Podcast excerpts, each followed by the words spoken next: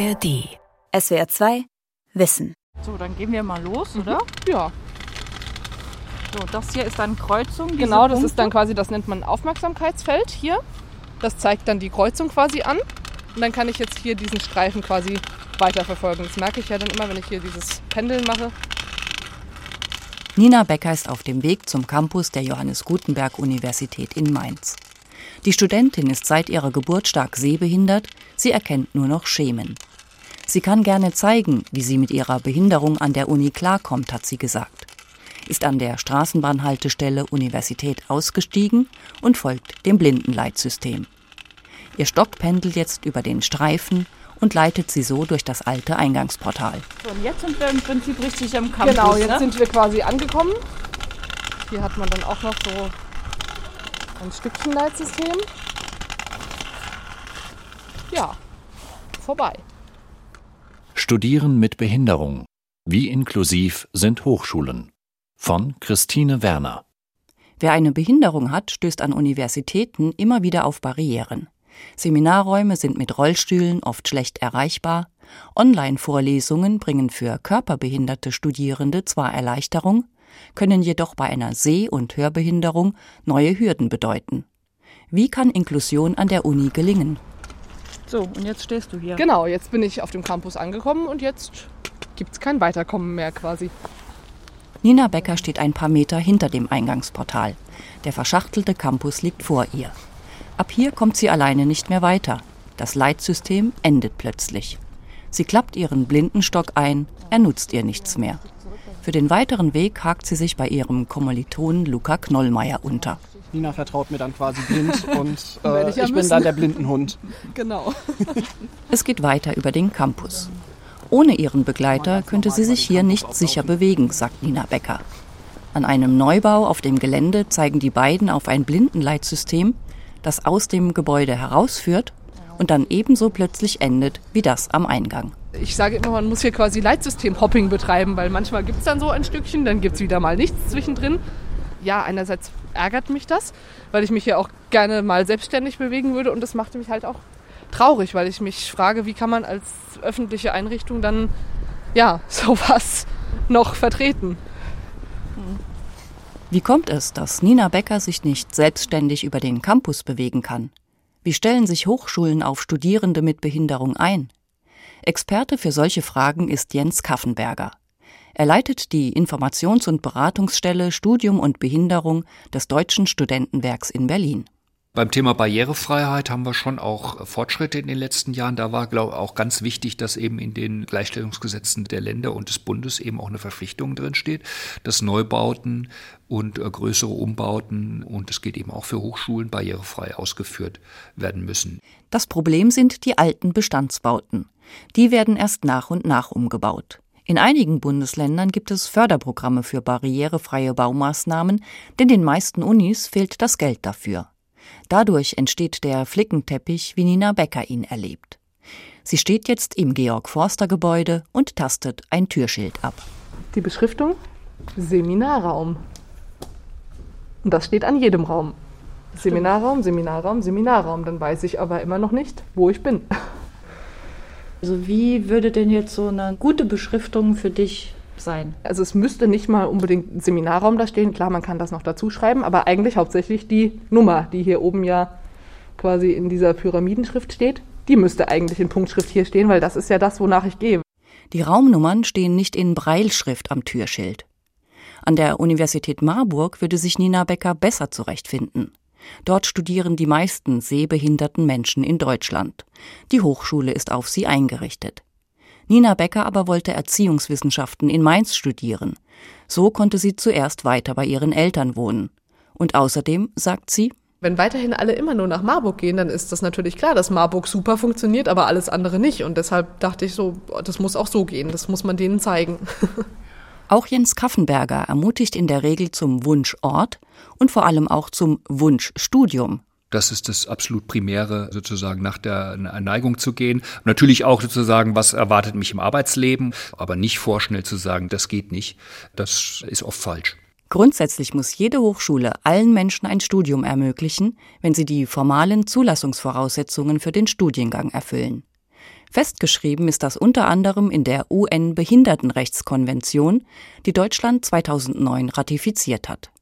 In Artikel 24 erkennen die unterzeichnenden Staaten an, dass Menschen mit Behinderung das gleiche Recht auf Bildung haben wie Menschen ohne Behinderung. In Bezug auf die Hochschulen heißt es Die Vertragsstaaten stellen sicher, dass Menschen mit Behinderung ohne Diskriminierung und gleichberechtigt mit anderen Zugang zu allgemeiner Hochschulbildung, Berufsausbildung, Erwachsenenbildung und lebenslangem Lernen haben. Zu diesem Zweck stellen die Vertragsstaaten sicher, dass angemessene Vorkehrungen getroffen werden. Es geht dabei längst nicht nur um Barrierefreiheit. Die Hochschulen müssen auch gute Bedingungen schaffen für Menschen mit nicht sichtbaren Beeinträchtigungen wie Depressionen, Autismusstörungen oder Angsterkrankungen. Jens Kaffenberger klärt in Beratungen regelmäßig darüber auf. Zum Beispiel die Frage mit Prüfungen, gibt es da Nachteilsausgleiche, wenn ich beispielsweise eine Angststörung habe und äh, totale Probleme habe mit einer mündlichen Prüfung, kann ich das vielleicht auch im Wege einer schriftlichen Prüfung ableisten, solche Themen. Aber eben auch die Studienorganisation. Schaffe ich das vielleicht nicht? Kann ich das auch abspecken? Welche Möglichkeiten gibt es da für einen individuellen Studienplan? Was muss ich dabei beachten im Hinblick auf Studienfinanzierung? All diese Fragen. Das Studentenwerk bringt gemeinsam mit dem Deutschen Zentrum für Hochschul- und Wissenschaftsforschung die bundesweit einzige Studie zum Thema heraus. 2018 ist die zweite Umfrage Beeinträchtigt Studieren, kurz Best 2 erschienen. 11 Prozent aller Studierenden geben an, dass sie eine Beeinträchtigung haben, die sich auf ihr Studium auswirkt. 2012 waren es nur 7 Prozent. Und dann hat man hier unten diese Leiste, die kann man nach links und nach rechts und nach oben und nach unten bewegen. Und damit kann ich dann quasi navigieren, dann, wenn ich den Text lese. Und natürlich am Anfang gab es auch so ein paar Hürden, wie ich dann, also viele Dozenten haben ihre Texte einfach so als Bild eingescannt und das konnte mein Programm auch nicht lesen. Da brauchte ich dann erstmal ein anderes Programm, das dann quasi diese Bild-PDF-Dateien in Text-PDF-Dateien umwandeln kann. Das hat so ein bisschen gedauert, was es am Anfang komplizierter gemacht hat. Nina Becker hat für ihren Laptop ein Lesegerät, das ihr Dokumente vorliest oder in Breilschrift übersetzt. Das darf sie bei Klausuren benutzen, die sie in der Servicestelle für Studierende mit Behinderung schreibt. Außerdem bekommt sie für Klausuren und Hausarbeiten länger Zeit. Das sind bei ihr die sogenannten Nachteilsausgleiche, die Chancengleichheit sicherstellen sollen. Sie müssen beim Prüfungsamt beantragt und bewilligt werden. Es gebe immer etwas zu regeln, erzählt sie. Und zu Beginn ihrer Studienzeit gab es eine Herausforderung, die sie überrascht hat. Was ich vorher nie gedacht hätte, war tatsächlich so die ganzen Kommilitonen. Also ich war die ersten zwei, drei Semester war ich hier, ich habe mich gefühlt wie eine Aussätzige, weil irgendwie die haben sich alle ferngehalten. Ich habe nur sehr schwer Kontakte zu anderen Kommilitonen bekommen. Und wenn, dann war das nur irgendwie so komisch, so wo ich dann, wo ich im Seminar saß, habe mit Leuten was diskutiert und plötzlich kam ja, kannst du uns eigentlich folgen? Hörst du auch alles? Wo ich gesagt habe, ich habe nichts an den Ohren. Also sich teilweise ganz komisch verhalten haben und das hat echt lange gedauert.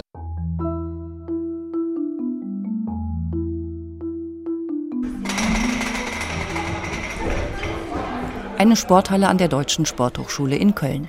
Britta Wendt, 25 Jahre, sitzt im Rollstuhl an der Seite und schaut ihren Kommilitonen zu, die sich um Reckstangen schwingen und über Kästen springen. Genau, diesen Kurs hatte ich aber nie. Das ist, glaube ich, der Parcourskurs. Äh, den habe ich nicht gewählt. Äh, ich hatte aber Touren und sowas alles das hatte ich alles noch äh, laufend, ja.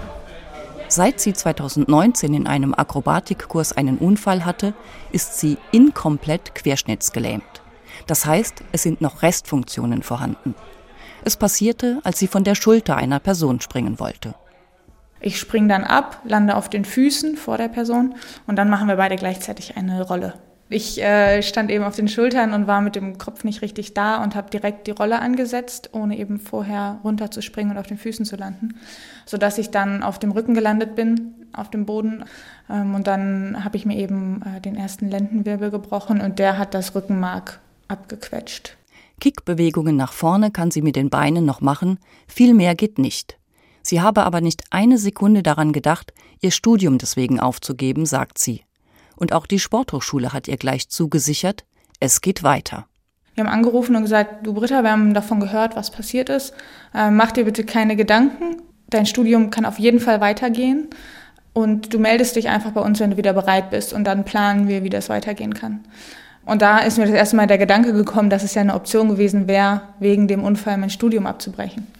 Aber genau, für mich war das nie eine Option. Ich habe ja andere Studierende mit Behinderung hier gesehen. In Köln gab es ab 1980 einen Studienschwerpunkt Rehabilitation und Behindertensport. Heute Rehabilitation, Prävention und Gesundheitsmanagement. Sportlerinnen und Sportler, die bei den Paralympics starteten, haben hier studiert und trainiert. Die Besonderheit ist, wer Sport studieren will, muss eine praktische Aufnahmeprüfung bestehen, mit Mindestanforderungen bei Weiten und Zeiten in der Leichtathletik und vorgegebenen Übungen beim Turnen. In fünf Sportarten wird geprüft, wer mehr als zwei Leistungsvorgaben nicht schafft, ist durchgefallen. Wie werden da Menschen mit Behinderung berücksichtigt? Thomas Abel ist an der Sporthochschule einer der Beauftragten für Studierende mit Behinderung. Sie werden bei der Aufnahmeprüfung begleitet, erklärt er, und können mehrere sogenannter Defizite ansammeln. Am Ende berät ein Fachgremium über die Zulassung. Im Anschluss wird dann diskutiert mit den FachvertreterInnen, also die jetzt in den Sportarten sind, wo die Defizite entstanden sind, mit dem Leiter der Eignungsfeststellung und eben mit den beiden Beauftragten. Ist das jetzt eher der Behinderung geschuldet oder ist es dem mangelnden Üben oder vielleicht auch einer mangelnden Eignung geschuldet? Wenn es der Behinderung geschuldet wäre, dann würde man sagen, okay, dann ist eine Zulassung trotzdem möglich. Wenn es äh, einem mangelnden Üben äh, geschuldet ist, dann ist es wie bei allen anderen BewerberInnen, dann fällt man eben auch mit einer Behinderung selbstverständlich durch. Wie beurteilt man, ob jemand die Kugel nicht so weit stoßen kann, weil er eine Behinderung hat oder weil er nicht genug trainiert hat? Bei Weiten und Zeiten sei das relativ einfach, sagt Thomas Abel. Man orientiert sich an paralympischen Wettkämpfen, bei denen es je nach Grad der Behinderung unterschiedliche Klassen gibt. Von den Bestleistungen der jeweiligen Klasse muss ein bestimmter Prozentsatz erreicht werden. Bei nicht messbaren Leistungen schätzen die Fachkollegen die Leistung ein. Ja, Leistungsbeurteilung, Leistungsbewertungen sind nicht einfach, ähm, aber natürlich ist das die Herausforderung, die bei der Hochschule liegt und nicht bei der bewerbenden Person. Und das ist, glaube ich, etwas Wichtiges, das mitzunehmen. Es ist unsere Herausforderung, das beurteilen zu können. Und wir geben uns da große Mühe, den Leuten gerecht zu werden, sowohl den BewerberInnen ohne Behinderung als auch denen mit Behinderung, um das zu machen. Nach diesen Prinzipien werden auch die praktischen Prüfungen im Studium bewertet. Bei Britta Wendt stehen noch Kurse aus, die sie im Rollstuhl genauso gut absolvieren kann, sagt sie. Wenn ich jetzt an so ein paar Kurse denke oder Prüfungen denke, die ich noch machen muss, dann ist es Tanzen und ich kann ja im Rollstuhl tanzen. Da muss ja nichts angepasst werden, denn die, die Anforderung an die Prüfung ist ja, eine Tanzchoreografie zu präsentieren und die wird benotet. Da brauche ich ja gar keinen Nachteilsausgleich, denn man kann ja auch benoten, wie jemand im Rollstuhl tanzt. Können tatsächlich für jeden Menschen angemessene Vorkehrungen getroffen werden, wie es in der UN-Behindertenrechtskonvention heißt? Eine Beeinträchtigung fällt Thomas Abel ein, mit der er ein Sportstudium ausschließt, die sogenannte Glasknochenkrankheit. Da geht gar kein Impact, also keine Krafteinwirkung auf die Knochen. Das ist mit einem Bachelorstudium bei uns nicht vereinbar. Ne, da würde man auch sagen, der würde jede Testung der Eignungsfeststellung nicht machen. Und wir würden immer sagen, das ist der Behinderung geschuldet, selbstverständlich. Aber das Wesen unseres Studiums im Bachelor, nämlich Praxisanteile, das wäre nicht umsetzbar. Es besteht dann die Möglichkeit, zunächst im Bachelor ein anderes Fach zu studieren und zum Master an die Sporthochschule zu wechseln. Denn in Masterstudiengängen wie Sportjournalismus oder Sportmanagement gibt es keine Praxiskurse mehr. Sportmanagement war vor dem Unfall auch das Ziel von Britta Wendt. Jetzt sortiert sich aber ihr Leben neu. Sie spielt Rollstuhltennis inzwischen in der Nationalmannschaft. An der Sporthochschule wird sie dabei unterstützt. Sie stößt hier auf keine Hindernisse. Für mich ist es hier nicht schwer. Natürlich ist es nicht optimal, dass nicht jeder Raum erreichbar ist, aber die Hochschule gibt sich allergrößte Mühe, das dann schnell zu lösen, indem einfach, wenn ich sage, hey, ich habe einen Kurs gewählt, der ist in dem Raum, in den ich nicht reinkomme, dann wird eben sofort der, der Raumplan geändert und dann ist das kein großes Ding. Da muss ich nicht offizielle Anträge stellen oder irgendwas, sondern das geht schnelle Wege. Der Vorteil einer kleinen Uni. Und vieles funktioniere schon ganz gut, sagt Thomas Abel aber auch die Sporthochschule hat kein durchgängiges Leitsystem für Sehbehinderte und die Online-Lehre ist längst nicht barrierefrei. Die Hochschule werde barriereärmer und die große Herausforderung sei es, die weiteren Schritte im Austausch und für jeden Einzelfall zu lösen. Also Heterogenität ist etwas Spannendes, Vielfalt hat eine große Chance, aber sicherlich nicht, wenn man denkt, ach, aus denen mache ich jetzt wieder irgendwie eine homogene Gruppe. Ne? Also ich packe die dann irgendwo wieder zusammen. Also das ist sicherlich die große Herausforderung, wenn jetzt jemand sagt, wie soll ich das denn jetzt genau machen, Thomas? Also ein Kollege zu mir kommt, dann muss ich halt sagen, ja, so wird es nicht funktionieren, dass das jemand einem sagt, sondern dass man es ja gemeinsam erarbeitet. Dieses große Gebäude ist die äh, Universitätsbibliothek, hier vorne bis zur Mensa. Das war sozusagen der Start und jetzt haben wir es zunehmend auch ausgebaut, hier hoch. Barrieren gemeinsam abbauen, den Einzelfall sehen und Strukturen hinterfragen, an der Technischen Universität Dortmund hat man damit Erfahrung. Die Hochschule wird immer wieder als vorbildhaft erwähnt, wenn es um barrierefreies Studieren geht. Carsten Bender, Leiter der TU-Beratungsstelle für Studium und Behinderung, kurz DOBUS, ist seit Geburt sehbehindert. Er kommt hier mit Hilfe des durchgängigen Leitsystems über den ganzen Campus. In der Regel haben wir jetzt bei neueren Gebäuden, wenn wir neu bauen, führen wir das Leitsystem natürlich bis an die äh, Gebäude ran und dann im Innenbereich eben an dann zentrale Punkte. An der TU gab es schon Mitte der 1970er Jahre eine aktive Behindertenbewegung, die sich für Teilhabe einsetzte. Daraus ist der sogenannte Dortmunder Arbeitsansatz entstanden. Das Thema Behinderung soll bei allen Neu- und Weiterentwicklungen an der Hochschule mitgedacht werden, nicht nur bei Bauvorhaben. In der IT haben wir ähnliche Prozesse, dass sozusagen bei Neuanschaffung, Weiterentwicklung wir standardmäßig beteiligt werden. Und das klappt natürlich, wie das im Leben ist, manchmal besser und gut und wird das gemacht. An anderen Stellen wird es mal vergessen, dann sagen, müssen wir im Nachhinein nochmal nachsteuern. Es ist eine Aufgabe, die alle Abteilungen und Mitarbeitenden betrifft. Aber nicht alles kann angepasst werden.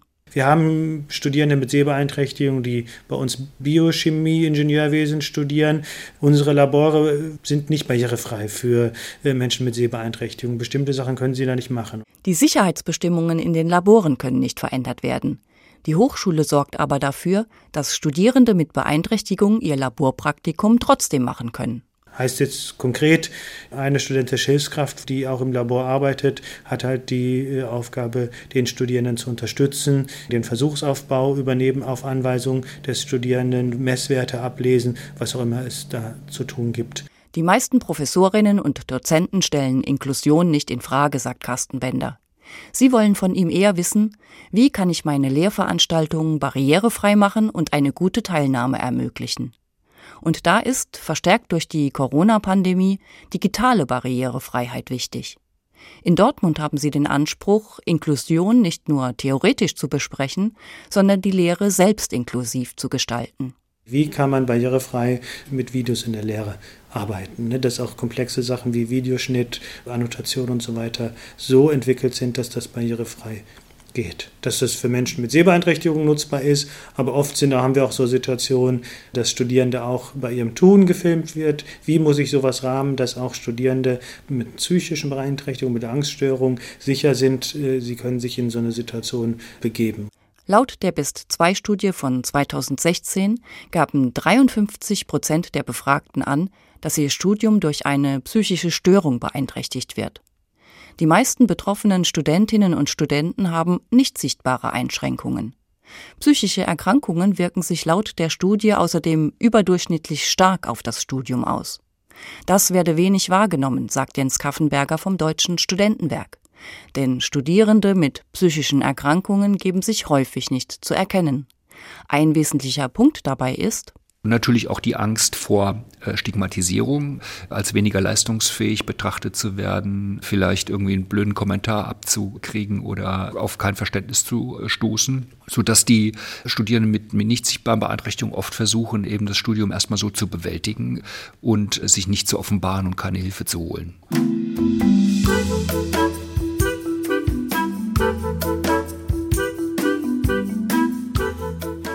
Holger Monschau hat eine nicht sichtbare Beeinträchtigung. Der 31-Jährige hat bereits eine Ausbildung gemacht und studiert jetzt soziale Arbeit an einer Fachhochschule in Köln. Vor zwei Jahren wurde bei ihm Asperger-Autismus diagnostiziert. Im Alltag wirke sich seine Erkrankung vor allem in der Kommunikation aus, erzählt er. Er ordne in Gesprächen häufig den sozialen Kontext falsch ein. Im Studium machen ihm vor allem Multiple-Choice-Klausuren zu schaffen.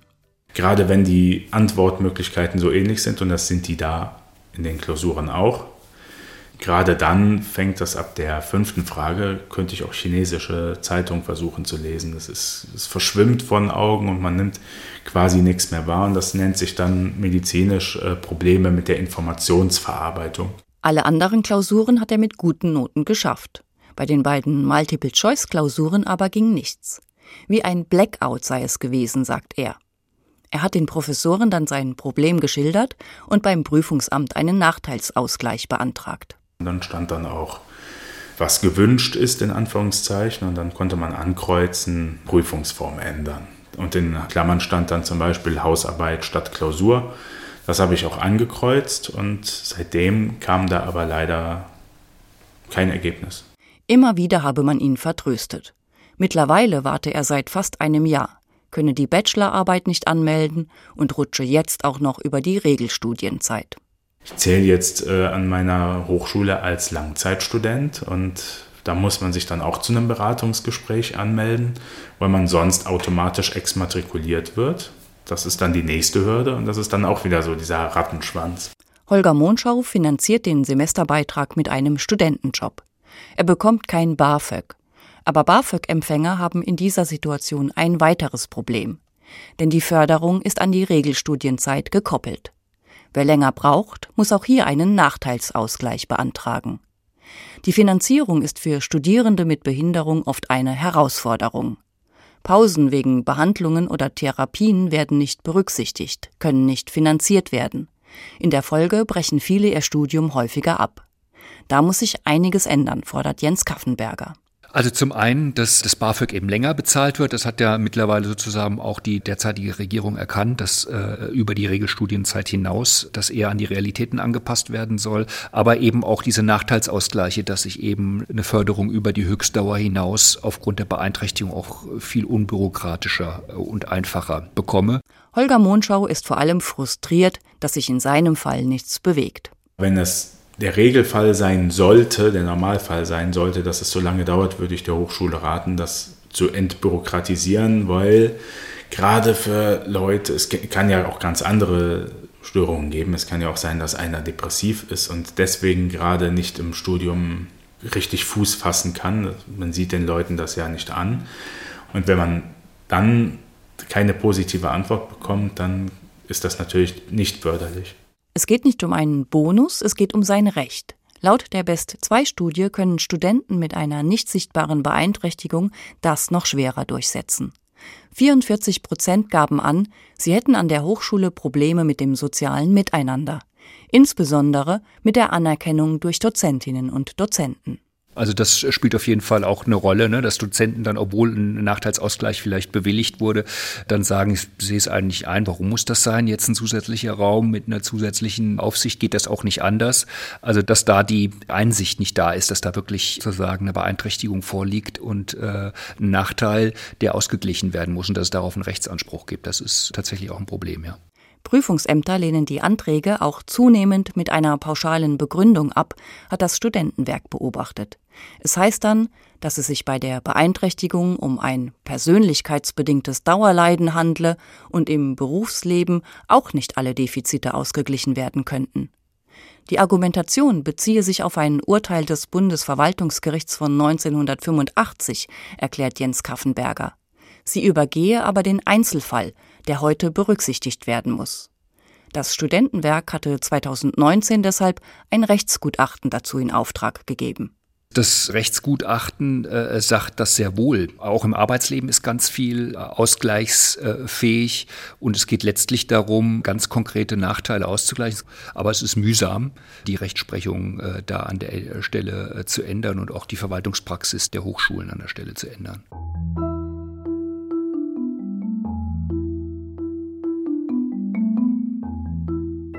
Carsten Bender, der Leiter der Beratungsstelle der TU Dortmund, hat als erster in seiner Familie und mit seiner Sehbeeinträchtigung dort selbst Lehramt studiert und seinen Doktortitel gemacht. Er brauchte damals eine Ermutigung und hat diese hier bekommen. Viele Eltern und Betroffene wüssten noch zu wenig über die Möglichkeiten oder scheuten sich vor dem Schritt, sagt er. Oft haben vielleicht Schülerinnen mit Behinderung die Idee, sie können zu studieren, aber das Umfeld ist dann manchmal eher ein bisschen skeptisch oder sagen, meint es gut im Sinne von, ja, wie das bei mir auch damals war, meine Eltern hätten sich gefreut, wenn ich nach der 10. Klasse meinen Realschulabschluss eine Ausbildung zu, keine Ahnung was gemacht hätte. Und eben halt aus so einer Idee, ja, möglichst den einfachsten Weg zu gehen und den sicheren Weg wird es häufig nicht in Betracht gezogen. Noch sind die Bedingungen in vielen Fällen nicht so, dass Studierende mit Behinderung ihr Studium auch zu Ende bringen können. Letztlich findet Thomas Abel von der Sporthochschule Köln, würden von Inklusion und Barrierefreiheit, von einer Hochschule für alle, auch alle profitieren. Äh, und das ist jetzt wirklich ernst gemeint. Da lernen wir alle gemeinsam extremst dabei. Von daher, das ist eine große Bereicherung für uns als Hochschule. Natürlich nicht immer, auch da, es gibt auch Menschen mit Behinderung, die uns eher wirklich querkommen, die schwer sind, die anstrengend sind. Aber überwiegend ist das so freudvoll, dass ich jede sportwissenschaftliche Einrichtung wirklich einladen möchte, das zu machen, das zu wagen. Sie werden extrem davon profitieren. Und was ist den Studierenden wichtig? Holger Monschau, der soziale Arbeit studiert, wünscht sich, dass die Gruppe mit nicht sichtbaren Behinderungen wahrgenommen wird. Er stellt sich deshalb auf der Internetplattform barrierefrei-studieren-köln.de vor und rät, sich mit Erkrankungen nicht zu verstecken.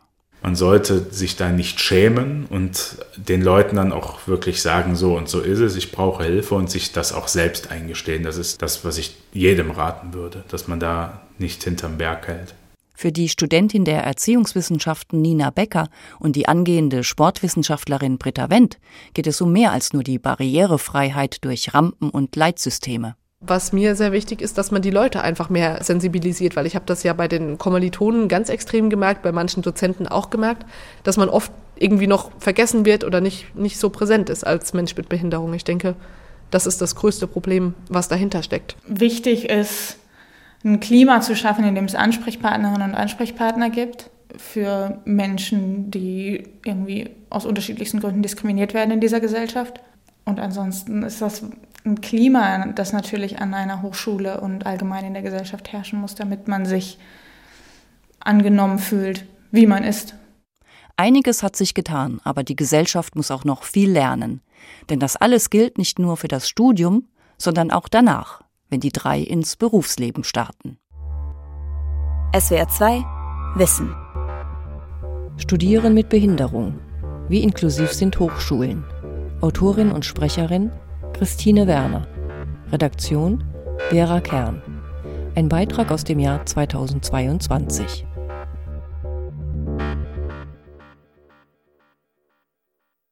SWR 2 Wissen Manuskripte und weiterführende Informationen zu unserem Podcast und den einzelnen Folgen gibt es unter swr2wissen.de.